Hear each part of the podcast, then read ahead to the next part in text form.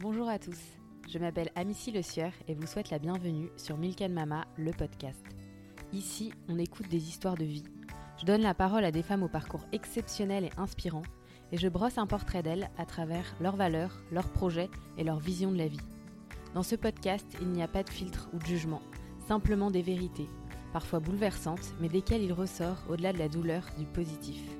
L'objectif est de partager ces belles histoires au plus grand nombre pour plus de tolérance et d'humanité.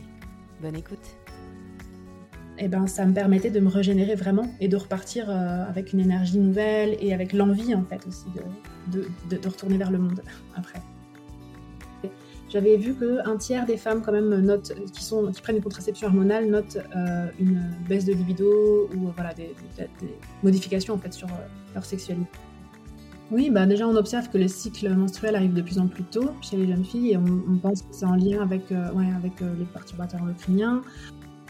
Et ma devise du coup ce serait euh, tout est cyclique. C'est ce que j'essaie de me rappeler chaque jour quand il y a des phases un peu plus difficiles, un peu plus compliquées. je sais que tout est cyclique, tout passe et tout se transforme. Karine a 31 ans et à travers son activité, elle apprend aux femmes à mieux se connaître. Dans cet épisode, avec Karine, nous parlons des pouvoirs incroyables du cycle féminin et des différentes phases de celui-ci qui rythment nos vies. Ici, je voulais mettre en lumière la puissance du corps féminin en essayant de comprendre comment il fonctionne pour nous permettre de nous reconnecter à nous-mêmes. Avec douceur et simplicité, Karine nous partage son savoir et son expérience du féminin sacré, riche de ses formations au Brésil et en Inde. Elle nous donne les clés pour nous apprendre à nous découvrir et à nous reconnecter profondément à l'essentiel. Dans l'épisode, on parle aussi de moyens de contraception naturelle, de fertilité, de libido, de perturbateurs endocriniens et d'éducation. Merci Karine pour ton éclairage précieux sur un sujet essentiel encore beaucoup trop tabou dans nos sociétés. Je me tais et vous laisse découvrir ma conversation avec Karine. Bonjour Karine, merci de participer aujourd'hui à mon podcast Milk and Mama pour nous parler des pouvoirs du cycle féminin. Bonjour Amici, merci pour ton invitation. Eh bien de rien, je suis très heureuse d'accorder un épisode sur ce sujet qui me semble euh, si important. Euh, Est-ce que dans un premier temps, tu peux te présenter, nous dire d'où tu viens et nous parler euh, rapidement de ton parcours professionnel et personnel? Oui, alors avec plaisir, je m'appelle Karine Cavalcanti, donc je suis bretonne d'origine. Aujourd'hui, j'habite dans les Pyrénées ariégeoises, donc dans un petit village, avec mon compagnon, mon mari et mon fils de un an et quelques mois. Donc ma passion, ce qui ce m'anime profondément, c'est les potentiels du corps féminin, donc les cycles menstruels, euh, la sexualité, l'enfantement, la grossesse euh, et les différents passages de vie aussi comme les premières lunes, la ménopause, etc. J'accompagne les femmes euh, à connecter à cette puissance de leur corps à travers des pratiques et à travers la connaissance de leur cycle menstruel. Est-ce que tu peux juste nous parler de ce que tu faisais avant et à quel moment tu as commencé à te former sur ces sujets-là? Je faisais une thèse de doctorat en fait en géographie politique autour de réaménagement de cours d'eau euh, en Inde. Enfin, du coup, c'est un thème qui est pas du tout lié euh, à la connexion au, corps et au féminin. Mais du coup, en cheminant, euh, c'était quand même en lien avec la question des rapports de pouvoir. Et en fait, je me suis rendu compte que ces rapports de pouvoir, en fait, je les observais beaucoup de l'extérieur, dans un, modèle, un moule très linéaire, finalement, dans ce parcours académique. Et j'ai connecté, j'ai commencé à, à, explorer, en fait, moi, ma relation à ma cyclicité, à ma féminité aussi, euh, au Brésil. Donc, en fait, c'est une longue période de ma vie où j'étais entre l'Inde et le Brésil, okay. euh, qui m'a, du coup, amené à explorer vraiment plus en profondeur, ben, à connecter à, à, mon cycle, notamment à travers des cercles de femmes, où du coup j'ai commencé à entendre des expériences de femmes et à comprendre que ce que je vivais n'était pas une anormalité, parce que je me sentais euh, voilà, avec des émotions très fortes, euh, j'avais euh, un cycle menstruel intense. Et euh, ben, comme beaucoup de femmes, je pense, je me suis dit ben, que j'étais sensible, euh, peut-être anormale aussi, parfois même un peu folle.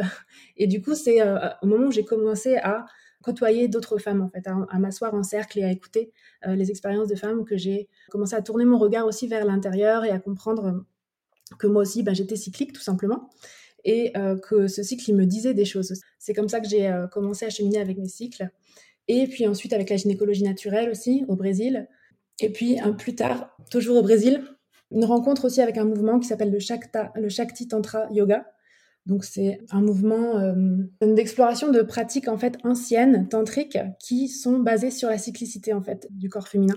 Et donc là, je me suis vraiment connectée à cette puissance-là aussi de notre cycle. C'était pas simplement un moyen de connaissance de soi, mais c'est aussi une force qu'on porte en nous et qu'on peut du coup mettre au service de, bah, de notre vie, de nos projets, de la concrétisation de ce qu'on veut transformer, soit en nous ou à l'extérieur de nous en fait. Et toi, tu as vu une réelle transformation à partir du moment où tu t'es euh, formée à ces sujets-là? Euh, Ça a changé aussi ben, ma routine, on va dire mon organisation au niveau pratico-pratique. Hein. J'essaye vraiment de prendre en compte cette cyclicité et les phases dans lesquelles je vais être plus active, d'autres où je vais être plus introspective, d'autres où je vais avoir plus euh, de difficultés à, communiquer vers l'extérieur, par exemple. Enfin voilà. Donc, euh, en fait, ça, c'est vraiment ce que j'ai, à partir de ce que j'ai pu observer de mon cycle, que j'essaye de mettre ça en place. Alors, c'est pas toujours évident, en plus dans un quotidien ou voilà, des fois avec des enfants ou pas forcément, mais euh, avec un travail, etc. Ben, on fait comme on peut aussi. Mais euh, dans la mesure du possible, voilà, j'adapte mon planning et depuis, je, je, prends vraiment un jour, le jour de mes menstruations, je le prends vraiment off et ben ça, ça a vraiment changé aussi ma, relation euh, à mon cycle, à mes menstruations, la manière dont je le, vis, parce que j'avais beaucoup de douleurs aussi pendant les menstruations. Ça s'accompagne aussi d'un changement d'alimentation. Euh, et, ça, et c'est pas quelque chose de lourd en fait, c'est quelque chose que j'ai fait au fur et à mesure, mais euh, qui me donne vraiment beaucoup de joie et de plaisir. C'est pas comme une charge mentale en plus, quoi. Mmh de toute façon, on va revenir par la suite dans le détail du cycle que tu vas nous, nous expliquer. Mais quand tu dis que tu as rencontré ces cercles féminins au Brésil et en Inde, c'est quelque chose qui est beaucoup plus développé là-bas? Alors oui, au Brésil, oui, beaucoup plus. Et aussi, il y a quelque chose qui m'a interpellée. Qu'est-ce que tu appelles la gynécologie naturelle? C'est en fait une approche holistique, hein, vraiment complète, globale sur le corps féminin, et donc comprendre que nos mots gynécologiques, nos problématiques gynécologiques, elles nous parlent, de, elles, viennent nous apporter aussi un message, et donc, c'est l'aborder de manière plus complète aussi, pas que au niveau physique, mais au niveau aussi émotionnel. Qu'est-ce que ça vient nous dire au niveau peut-être de nos relations, euh, je sais pas, dans, notre, dans nos relations affectives euh, avec nos enfants, etc. Qu'est-ce que ça vient nous dire euh, au niveau transgénérationnel aussi? Qu'est-ce qu'on, de dont on a hérité et qu'est-ce que peut-être ne correspond pas à, qui on est? Et, du coup, on travaille avec l'usage de plantes, mais pas que, mais ça, ça, passe beaucoup par les plantes aussi, qui vont nous accompagner pour ben, libérer, équilibrer aussi notre cycle avec euh, des plantes, même en infusion. Mais j'ai beaucoup en fait euh, utilisé les bains de vapeur euh, vaginaux. donc avec l'utilisation de plantes et de la vapeur pour venir aussi équilibrer le cycle, mais ça agit bien plus en profondeur sur d'autres couches aussi de notre être, donc au niveau émotionnel, au niveau énergétique. Donc c'est vraiment un soin puissant, donc auquel j'ai été initiée aussi au Brésil et que je et que j'utilise dans mes accompagnements. Bah justement, est-ce que tu peux nous parler pour que chacune de nous puisse vraiment comprendre son cycle Est-ce que tu peux nous parler des différentes phases du cycle? Oui, alors ben, du coup, on divise généralement le, cycle en quatre grandes phases et donc on va retrouver ben, les menstruations. J'aime bien commencer par les menstruations parce que c'est vraiment ce moment de début de cycle en fait. Le, jour 1 du cycle, c'est le premier jour de nos menstruations. Donc les menstruations, c'est vraiment ce moment de et début, en fait, les menstruations. C'est le moment, comme la nouvelle lune, hein, de, régénération, de mort et renaissance, en fait. Donc, on va avoir la phase des menstruations qui va durer, euh, ça dépend des femmes, mais de, 3 à 7 jours. Ensuite, à la fin des règles, on entre dans la phase donc euh, pré-ovulatoire. Donc, la phase où on va avoir une dominance d'estrogène, donc euh, les hormones d'estrogène qui vont commencer à croître dans nos ovaires et donc qui vont impacter aussi ben, la muqueuse utérine au niveau de l'utérus. Euh, ça va avoir tout un, tas de modifications de l'utérus. Et puis, euh, cette phase, elle culmine du coup au moment de l'ovulation, où il va y avoir ce fameux pic de LH dont on parle, parce qu'il y a une croissance d'estrogène. Enfin voilà, ça c'est après au niveau plus physiologique, mais... Euh, bon, a priori, la meilleure période pour tomber enceinte, ou pas forcément. Exactement.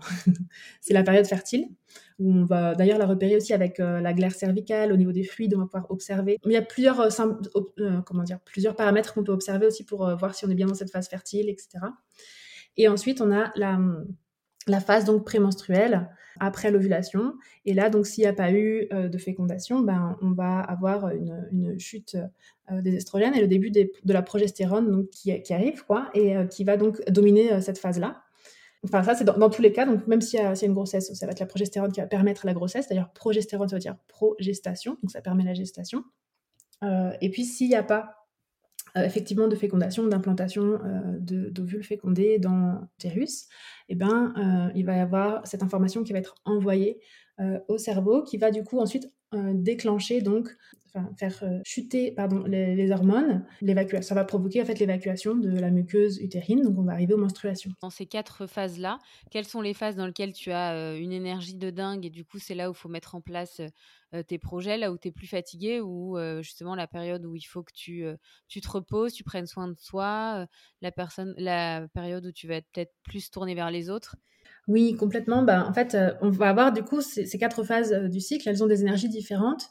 Et euh, généralement, bah, on, peut les, voir aussi en écho avec les saisons et avec euh, ces phases lunaires, en fait. Donc, on a ces quatre phases aussi des saisons. Hein. Et du coup, euh, bah, les, menstruations, elles vont être associées à l'hiver. Donc, c'est vraiment la phase de repos, de repli, où notre énergie va être vraiment tournée vers l'intérieur. On va rassembler, en fait, ouais, notre énergie comme si on était une, une, graine qu'on gardait au chaud, qu'on préparait à germer, en fait, et qu'on était plutôt tourné vers l'intérieur. D'accord. Ok. ah oui, c'est pas mal de, de le de le concorder avec les saisons, comme ça, ça permet de se rappeler. Oui, c'est plus imagé et on, voilà, on, se repère mieux. Et, en plus, euh, quand on parle aussi de la transmission pour des jeunes filles et tout ça, ben voilà, de, parler aussi des saisons, ben c'est quelque chose qu'on va plus facilement aussi pouvoir euh, euh, sentir et percevoir. Quoi. Donc, la phase ensuite pré-ovulatoire, donc qui suit les menstruations, c'est celle qui va être associée au printemps. Donc après l'hiver vient le printemps. Et là, on a vraiment cette cet nouvel élan, cet élan de vie qui, qui arrive avec cette envie aussi de d'aller vers le monde. Euh, et c'est une phase qui euh, qui nous emmène un peu plus dans l'aspect plus rationnel, stratégique. Donc on va pouvoir aussi l'utiliser euh, pour bah, planifier en fait, planifier nos projets, ce qu'on a envie de mettre en place pour ce cycle justement. C'est là qu'on peut faire le business plan, quoi, professionnellement. exactement. Professionnellement, c'est ça. On va dire que les menstruations l'hiver, c'est là où on va euh, recevoir un petit peu euh, intuitivement, tiens, j'aimerais bien aller vers là, mais c'est pas le moment de l'action. C'est le moment où on va vraiment intégrer ça. On va, ok, laisser infuser, et puis après, on va commencer à se mettre en action plutôt euh, au printemps, quoi, au moment de la phase préovulatoire. Puis la phase ovulatoire, du coup, ça va correspondre à, l'été. Et donc là, c'est vraiment euh, le moment où ça va éclore. Donc on va être plus dans la communication, tourner vers euh, le monde, tourner vers l'extérieur. Donc soit présenter son projet, concrétiser un projet ou bien euh, concrètement aussi utiliser cette énergie pour créer la vie aussi si, si c'est ce qu'on mmh. souhaite donc voilà cette énergie de vie en fait qui est, qui est présente en nous et ça attends excuse-moi je te coupe mais ces quatre cycles ces quatre moments d'énergie ça dure durant toute la vie ou c'est que à partir du moment où on, on a nos règles où ça marche euh, aussi bien après la ménopause qu'avant les règles? Et eh ben non, bah forcément, quand on n'a pas nos règles, on n'a pas de cycle comme ça. Bah justement, c'est intéressant parce que en fait, notre cycle nous accompagne quand même euh, toute notre vie. Nos ovaires sont déjà présents hein, quand on est, hein. donc euh, on a quand même cette énergie euh, qui est là. Après, elle se manifeste pas aussi fortement que à travers les menstruations avant qu'on ait nos règles, nos premières règles. Et par contre, c'est comme si c'était une énergie qui allait nous, contenir en fait, qui allait rythmer notre vie cyclique hein, depuis nos premières lunes jusqu'à la ménopause. Et après, alors ça, c'est, je trouve que c'est vraiment intéressant comme vision aussi, c'est que euh, la ménopause, que je préfère appeler plénipause, parce que ménopause, je trouve que ça fait un peu amoindri, alors qu'en fait, c'est vraiment un moment plutôt de plénitude. Donc, euh, il y a des femmes qui revendiquent ce terme de plénipause. C'est le moment où, du coup, on, c'est comme si on n'avait plus besoin de nos cycles pour se repérer. On n'avait plus besoin de cette boussole-là et qu'on se connaissait suffisamment pour pouvoir aller dans le monde euh, sans ces cycles-là. On a intégré cette cyclicité en nous, en fait. Ah, Génial. Donc je trouve ça intéressant de le voir comme ça. Ouais, c'est très intéressant.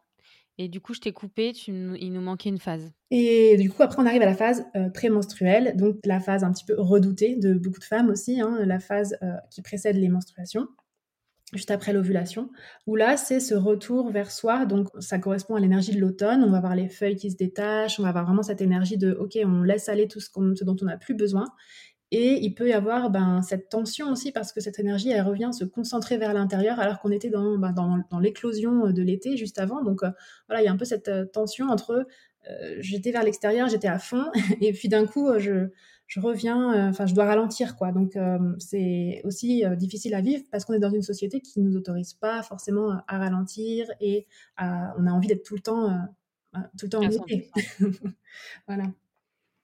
Et, euh, et, du coup, toi, tu dis que pendant tes règles, tu te prends une journée off. Et ça, ça change quoi dans ta vie? Alors pour moi, ça a changé euh, beaucoup de choses parce que c'est à travers mon observation hein, personnelle, parce que je ne dis pas qu'il faut que tout le monde fasse ça, c'est vraiment euh, sentir, il y a des personnes qui se sentent aussi avec une bonne énergie, enfin une énergie suffisante pour être active pendant leur menstruation, hein. ça c'est vraiment, ça dépend de chacune. Très personnel. Voilà, donc là c'est basé sur ce que moi j'ai observé, c'est que quand je prenais pas un temps pour moi, au pour le premier jour de mes règles, et ben tout était beaucoup plus difficile après, en fait. Je, commençais mon cycle, j'étais presque triste à la fin de mes menstruations. Je me disais, oh là là, il faut que je réembraye sur un cycle entier d'action et je me suis pas reposée, quoi. Et du coup, ça me faisait une, sensation de, oh, j'aurais pas assez d'énergie, quoi. Donc en fait, euh, j'ai repéré que quand euh, je prenais ce temps juste de rien faire et que j'acceptais que c'était juste pas le moment, eh ben, ça me permettait de me régénérer vraiment et de repartir avec une énergie nouvelle et avec l'envie hein, de, de, retourner vers le monde après. Génial, c'est très intéressant. moi, ce qui m'intéresse aussi, c'est que les règles et le cycle menstruel, ça reste quand même très tabou, notamment chez les jeunes filles, même les enfants, etc. À partir de quand on éduque nos filles et nos fils sur l'existence des, règles déjà et du cycle comment, on comment on éduque les enfants sur ces sujets-là? Oui, bah, c'est une question super intéressante et très vaste aussi parce que du coup, bah, on vit dans une société aujourd'hui linéaire, patriarcale aussi, où du coup, on n'accepte pas cette cyclicité. Donc, je pense qu'il y a beaucoup de choses à faire et je pense que c'est quelque chose, comme je disais, d'assez vaste qui commence tôt en fait. Je pense pas qu'il faille commencer seulement à l'adolescence à se dire tiens, on va leur parler des cycles menstruels. Enfin, à mon sens, on peut en parler déjà bien avant déjà en nous euh, essayant de, en essayant de l'incarner le plus possible cette cyclicité. Donc euh, simplement dire, ben je sais pas, maman est plus fatiguée parce que ben elle a ses règles. Donc aujourd'hui je suis un peu plus fatiguée. Enfin voilà, juste pouvoir le dire euh, même avant. Mm. Pour qu'ils comprennent qu'il y a des fluctuations d'émotions, qu'on n'est pas linéaire, on n'est pas tout le temps au top, et en fait, ça fait partie de, de la cyclicité, ça fait partie de la vie, c'est le mouvement de vie en fait qui, qui nous habite. Et donc, ça va les aider eux aussi à accepter leurs émotions. En fait, je pense que ça commence bien plus tôt avec déjà cette question d'identifier, de, nommer ces émotions, de les aider en fait à les accompagner euh, dans cet accueil des émotions. Ensuite, ça passe par la connaissance de leur corps aussi. Donc, euh, de pouvoir euh, les, accompagner là-dessus, sur mieux connaître leur corps, leur anatomie, comment ils sont faits, et donc du coup, ben, au niveau physiologique aussi, qu'est-ce qui se passe en fait avec, avec les règles, avec le cycle menstruel. Donc ça, ça vient peut-être un peu plus tard, justement au moment de l'adolescence, quand il y a ces questions-là qui, qui, arrivent aussi. Bah, pas forcément, parce que moi j'ai des petites filles à la maison et c'est vrai qu'elles peuvent poser des questions déjà rien que quand elles voient, elles peuvent voir dans le supermarché ou même à la maison des salades hygiéniques, des, des tampons, etc. Et bah, elles ils peuvent poser des questions très tôt. Et on mmh. sait qu'on va avoir tendance à dire non, non, mais c'est rien, c'est pour les grands ou c'est les affaires de maman. Et, et c'est vrai que moi, je me suis fait la réflexion que j'étais un peu déroutée et je me suis dit, mais quel discours avoir par rapport à mes filles sur ce sujet-là, sachant qu'elles ont 5 ans? Et en même temps, je me disais, bah non, mais je vais pas leur dire c'est rien. Enfin, c'est bizarre aussi de faire comme si les règles n'existaient pas, quoi. Oui, oui, complètement. En fait, c'est vrai. Ben, c'est vrai que je me rends pas compte à quel moment surviennent ces questions, parce que mon fils a que un an quelques mois, donc j'y suis pas encore.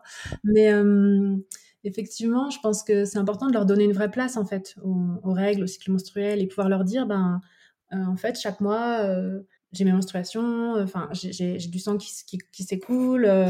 Euh, je sais pas trop de. Enfin, vraiment pouvoir leur dire à partir de notre propre expérience déjà.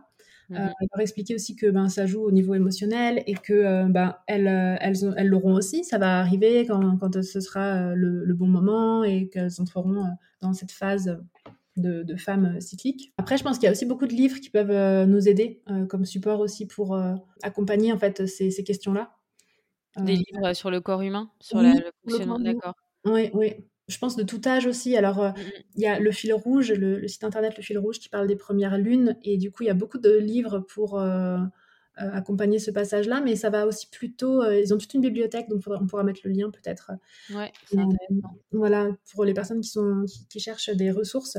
Parce que du coup, ça permet déjà de. Mmh, quand on ne sait pas trop trouver les mots, ben déjà qu'à travers les livres, elles aient des, des, des informations aussi et que ça ouvre le sujet déjà.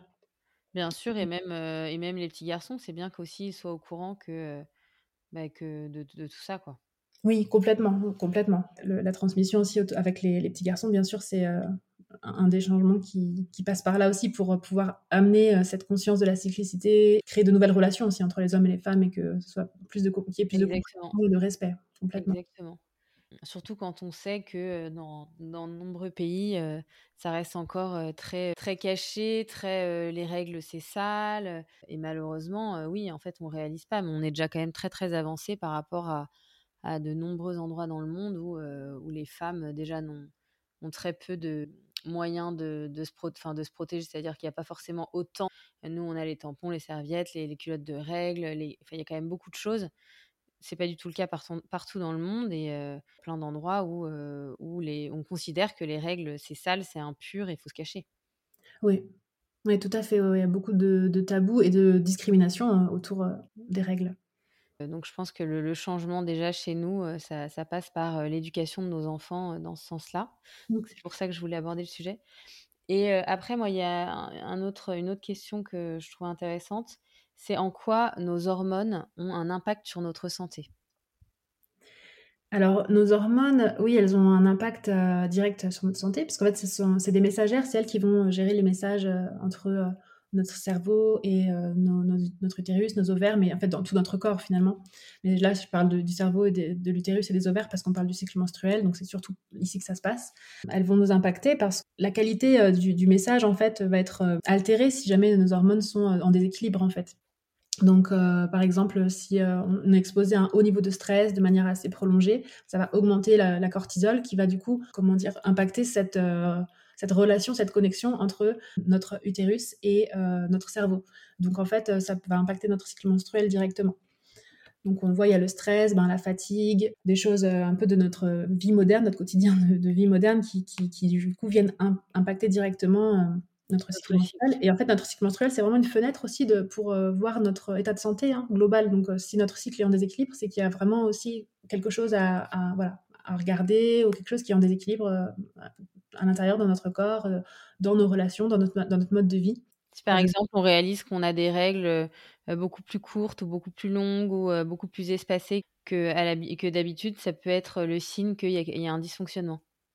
Oui, moi c'est comme ça que je le, je le, comprends en tout cas, qu'il y a quelque chose à aller explorer. En tout cas, c'est soit au niveau très concret de, l'alimentation, du mode de vie, de, du stress, etc. Ou bien aussi plutôt dans bah, les relations. Est-ce que je je sais pas, est-ce que du coup je suis dans des relations qui me permettent d'exprimer, euh, je sais pas, pleinement ce, temps de, repos, d'hiver? Enfin, je, dis, je dis des choses un peu.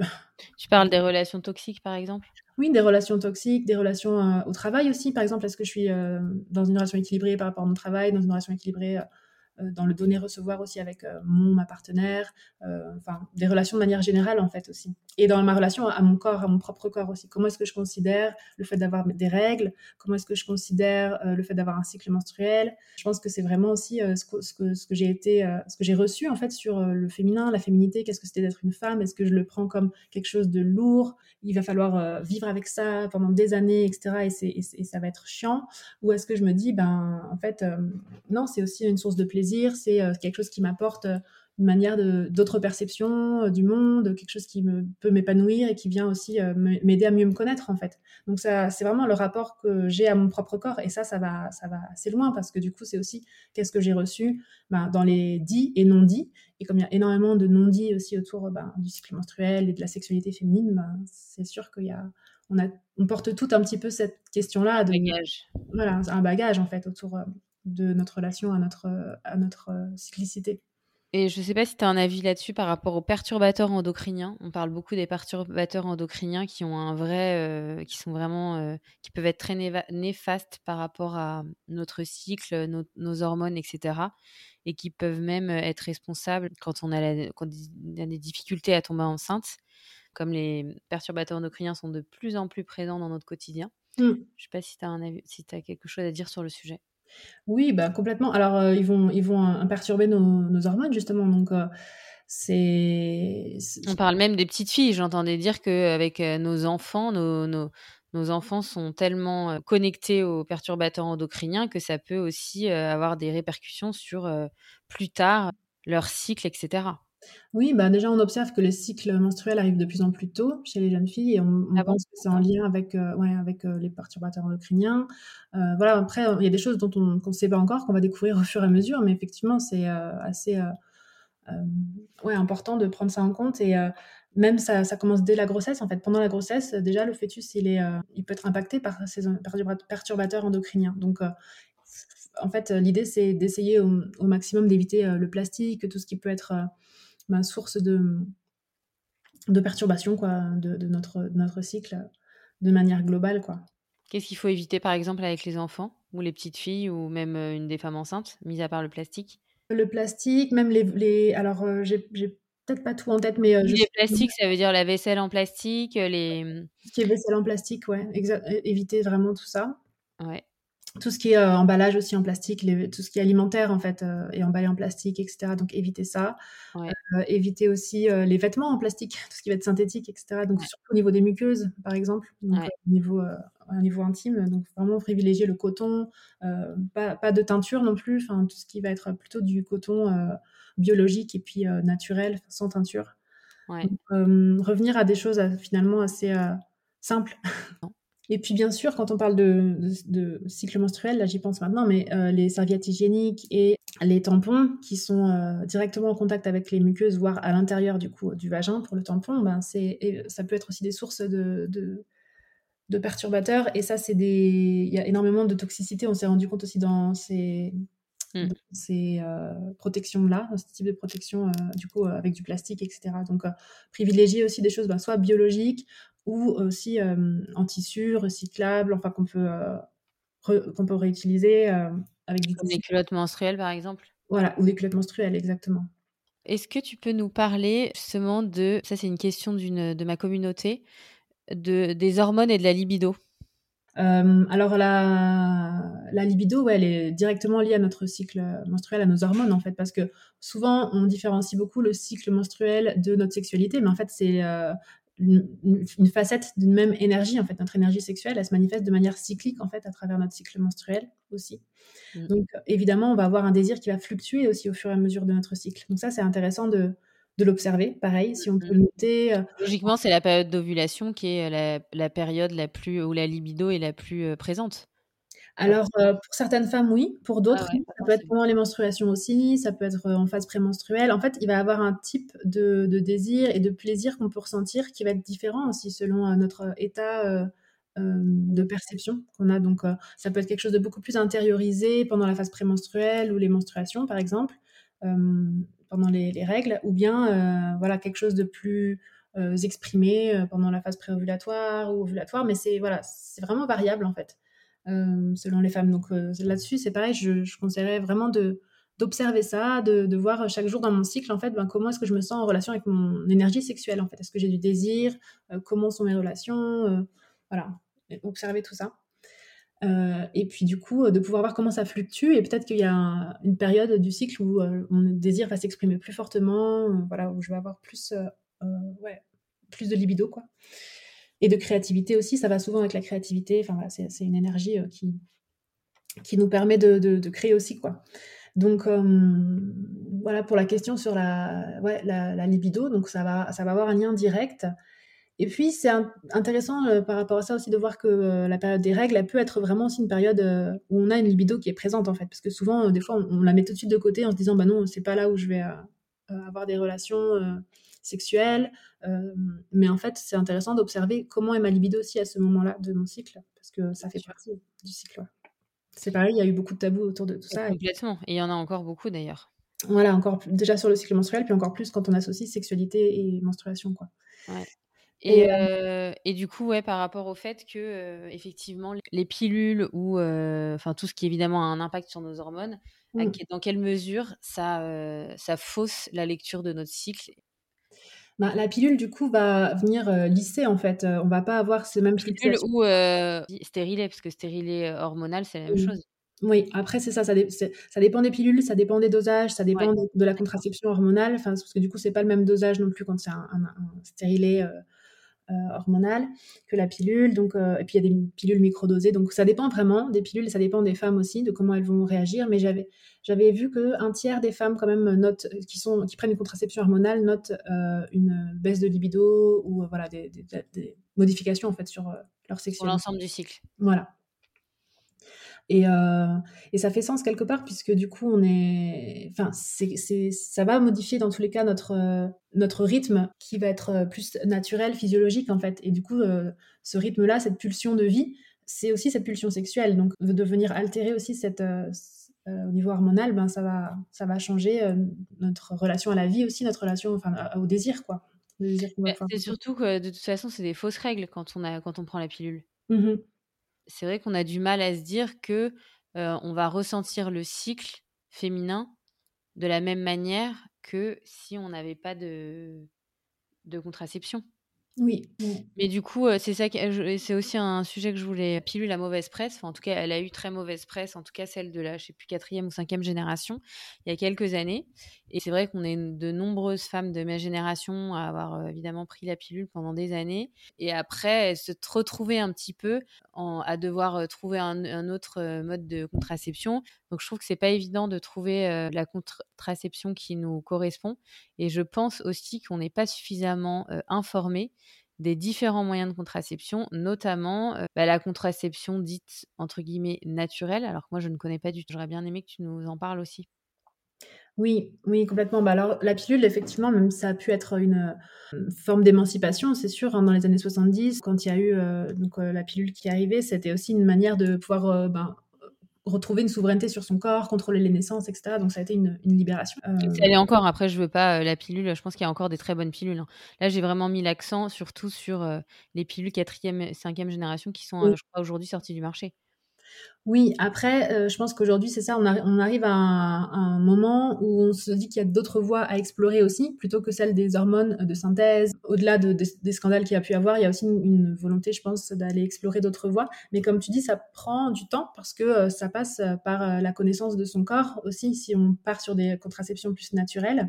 Ben, ça demande en fait d'abord euh, bien connaître son corps, d'avoir observé suffisamment son cycle aussi. Donc il y a par exemple la symptothermie qui existe aujourd'hui et, euh, je, vois qu'il y a de plus en plus de femmes qui se tournent aussi vers euh, ce, type de contraception, qui est intéressant aussi parce qu'il inclut le partenaire en fait. Tu peux nous expliquer ce que c'est que la symptothermie? Oui, oui, oui. Alors c'est un type de contraception donc naturelle où on va qui se base sur l'observation de son cycle et donc qui est pas c'est pas le comptage des jours comme on peut voir dans certaines applications hein, du cycle du, de, cycle sur le téléphone. Là, ça c'est vraiment euh, très dangereux ce genre d'application parce que ça marche pas comme ça. On n'a pas 28 jours toutes, toutes, donc il faut d'abord observer comment fonctionne son cycle et à quel moment j'ovule parce que le moment de l'ovulation il est variable.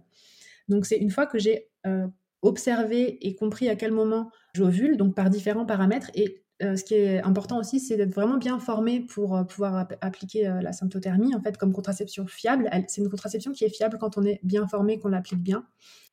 En fait, il faut combiner différents paramètres d'observation. Donc, ça peut être soit la température, prendre sa température du coup tous les matins et de voir le moment où il y a un pic de la température, ça signifie que l'ovulation a eu lieu. Donc, il y a la température. Ça peut être faussé si on a de la fièvre ou s'il n'y a pas des moments dans on a, je sais pas, non? Si, si, ça peut être faussé si euh, on fait la fête euh, la veille, euh, par exemple, où il y a de la, du coup, on, va peut-être boire ou on va avoir plus de fatigue, de la fièvre. Ça peut être faussé, mais du coup, tout ça, on le note dans nos observations. C'est pour ça que l'observation est faite sur plusieurs cycles aussi, pour pouvoir voir s'il y a un cycle où c'est pas, pas fiable, et ben on, l'enlève. Enfin voilà, il y a vraiment, c'est vraiment minutieux comme, comme observation. et du coup, après, je suis pas, je suis pas formée en symptothermie. Enfin, j'accompagne. Ouais, mais tu peux nous dire dans les grandes lignes. Voilà, mais je conseillerais vraiment de, se tourner vers des personnes conseillères en symptothermie parce que c'est. Il y a des gynécologues qui sont formés euh, dans ces méthodes de contraception? Oui, aussi. Alors, moi, je sais que j'avais une sage-femme qui était euh, formée à la symptothermie. Alors, gynécologue, j'imagine que ça va être possible aussi. Bien sûr, bien sûr. De plus en plus, euh, on se tourne vers ces méthodes-là. Et ce qui est intéressant, c'est ça, c'est que du coup, on va apprendre à aussi connaître son corps. Donc, il y a la température qu'on va prendre. Et ensuite, il y a toucher le col de l'utérus pour sentir du coup sa texture et sa, sa, place. On va voir du coup, on va se repérer aussi avec le col de l'utérus parce qu'il euh, il évolue, il fluctue tout au long de notre cycle menstruel aussi. Donc au moment de l'ovulation, il est plus haut et plus légèrement ouvert aussi et on va pouvoir euh, euh, sentir du coup qu'on est proche de l'ovulation. Et puis avec l'observation aussi des, fluides, donc de, la glaire cervicale notamment qui, qui est plus transparente et liquide un petit peu à l'image d'un d'un blanc d'œuf euh, mmh au moment de l'ovulation. Et donc là, on va pouvoir repérer aussi l'ovulation à ce moment-là. Ok. Mais bon, moi, moi, je me suis toujours posé cette question par rapport à ce type de contraception. C'est quand on sait qu'une femme peut tomber enceinte pendant ses menstruations ou à n'importe quel moment du cycle, comment elle sait si euh, elle peut avoir un rapport non protégé à telle ou telle période du cycle? Oui, alors c'est une question parce qu'en fait, c'est vraiment quand on a un cycle assez régulier, il me semble hein, que du coup, on peut faire cette observation-là aussi. Et du coup, on a vraiment déterminé la fenêtre de fertilité. Et dans cette fenêtre de fertilité, du coup, on se, on se protège euh, aussi d'une autre manière. Donc, ça peut être avec des préservatifs ou. Euh, D'accord. comment ça s'appelle aussi euh, diaphragme, par exemple. Enfin, voilà, ça peut être. oui, mais bon, cela n'empêche que du coup, s'il y a un rapport protégé à, à une période qui était dite non fertile, il y a toujours un risque quand même. Non, normalement non, il n'y a pas de risque. La période non fertile, elle est vraiment non fertile. C'est-à-dire qu'elle a été calculée, enfin, elle a été observée à partir de la connaissance de son cycle et elle est vraiment non fertile, quoi. Ouais, donc en fait, c'est une étude de plusieurs cycles avant de. Enfin, j'imagine que plusieurs mois avant de savoir mmh. vraiment, d'être sûr que ça se répète à chaque fois pour vraiment cibler les, les périodes. Exactement. Et c'est sur euh, au moins 3 à 6 mois hein, d'observation et un accompagnement euh, voilà, assez euh, poussé de cette observation-là. Ce qui est chouette aussi, c'est ce que je disais, c'est que ça, ça, implique aussi le partenaire, parce que du coup, là, on est sur une observation qu'on peut faire à deux. C'est intéressant d'avoir aussi, ben voilà, que tout ne repose pas sur, sur la femme, sur la, contraception. Si ça peut faire un peu de charge mentale en moins, parce que oui, parce que ça, c'est encore une charge mentale en plus, du coup. Oui, c'est ça. Alors, on peut le prendre comme une charge mentale, mais effectivement, mais c'est vrai que c'est aussi euh, une connaissance de soi, en fait. Donc, je trouve c'est quand même stimulant de se dire, OK, bah, je, connais mieux mon corps et c'est super satisfaisant, ouais, c'est ça, de, de, se dire, euh, ah, voilà, là, j'ai repéré que j'ovulais, j'ai ressenti mon ovulation. Euh, c'est quand même super chouette comme connexion à soi, en fait. Complètement, et ça rejoint tout ce qu'on vient de se dire, à savoir la connaissance de son cycle féminin pour en tirer profit et justement essayer de caler toute sa vie en fonction des, des périodes de up et de down. Mmh, exactement. En fait, on entre dans une observation plus fine. Alors, la symptothermie, c'est une observation plus objective et presque scientifique, quoi, avec euh, vraiment température, nanana, une courbe, etc. Euh, et moi, ce que je proposais avec les diagrammes lunaires et ce qui est proposé euh, dans d'autres espaces avec les diagrammes lunaires, avec le mandala lunaire dont, comme dont je parlais là, c'est plutôt une observation plus subjective en fait de ses émotions, de ses, ses, symptômes, son, euh, ça va être aussi les rêves qu'on va pouvoir noter en lien avec notre cycle, par exemple. On peut vraiment observer plein de choses. Euh, la colère, par exemple, est-ce que ma colère, mon irritabilité, elle, arrive tout le temps, un petit peu en phase prémenstruelle avant mes, lunes? du coup, là, je peux aussi mieux communiquer à mon entourage et dire voilà, là, je suis dans une phase où ça va être un peu plus compliqué, donc j'ai besoin de que vous soyez un peu plus patient, peut-être, voilà. C'est intéressant aussi pour les relations, en fait. Bien sûr. Bien sûr, et ça, peut nous, ça nous permet évidemment de prendre confiance, de gagner en autonomie et de retrouver notre puissance. Ouais.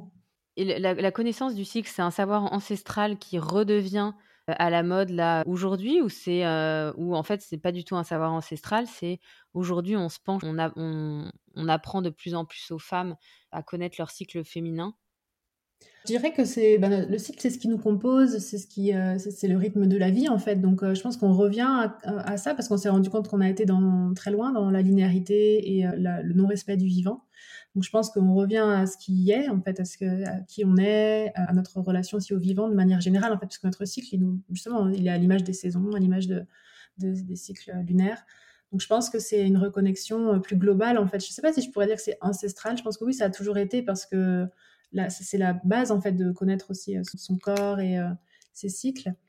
Et on a été tellement coupé de ça, même euh, quand on parlait de la lune, ben, le lien à la lune, en fait, on est tellement à, vivre enfermé dans des appartements, des maisons et aussi la, nuit, même pas forcément apercevoir la lune. En fait, on peut passer un cycle entier sans savoir dans quelle phase lunaire on est aujourd'hui.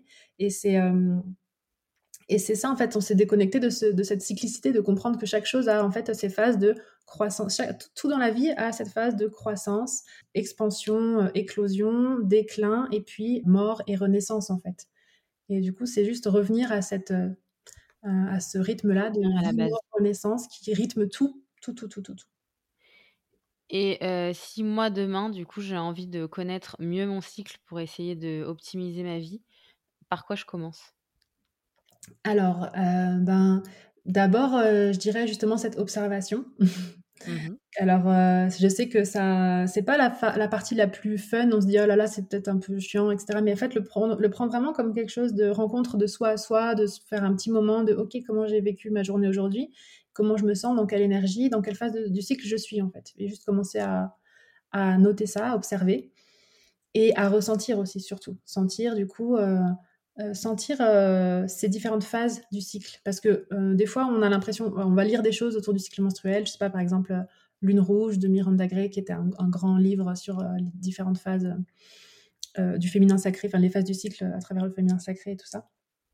Et en fait, on va essayer de calquer un petit peu en se disant, tiens, là, c'est la phase préovulatoire, donc je suis censée être tournée vers l'extérieur, je suis censée être hyper stratégique et, et rationnelle. Mais non, en fait, moi, je dirais, c'est vraiment de partir de soi, de son expérience, et de ressentir aussi, ben, commencer concrètement pendant mes menstruations, de sentir le, sang couler, de, voilà, de pouvoir aussi avoir ces, ces moments, ces espaces-là pour, pour ressentir ça, quoi. Remettre les sensations au cœur. Voilà, exactement. Ok, bah, en tout cas, merci beaucoup Karine pour toutes ces informations primordiales pour apprendre à mieux connaître nos corps, mieux nous connaître et essayer d'être plus alignés. Alors moi, à la, fin de chaque enregistrement de podcast, je pose toujours les, mots de la fin. Je, vais te les poser. Est-ce que tu es prête? Oui. Alors, les six mots de la fin de Milkan Mama, ton petit déjeuner. Oui, un petit déjeuner, il change un peu tout le temps, mais je dirais que mon kiff, ça reste quand même euh, croissant et un café au lait. Ton parfum?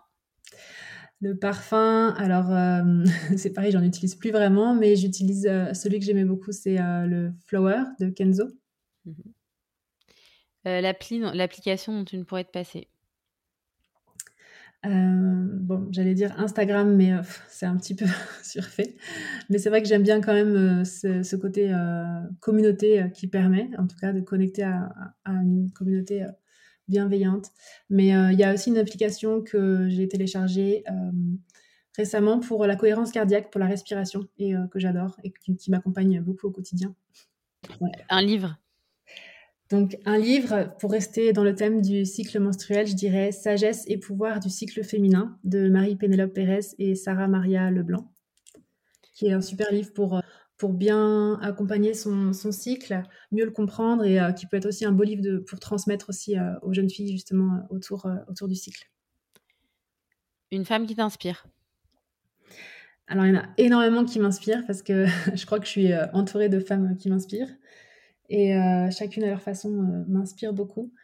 Mais si je devais en choisir, euh, en, mentionner une, je dirais Zoé Yéna de, Les Allumettes, du conte Les Allumettes, qui m'inspire beaucoup de son authenticité, de sa sincérité. Et je pense qu'à travers ses mots, ses partages, elle m'aide beaucoup aussi à, être un peu plus moi-même. ta devise?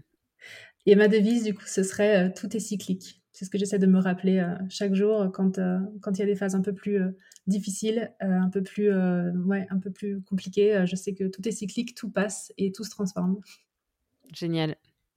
Merci beaucoup Karine pour ce beau témoignage très inspirant. Merci beaucoup Amici pour, pour ton invitation, pour cet échange et merci à toutes celles et ceux qui vont nous écouter.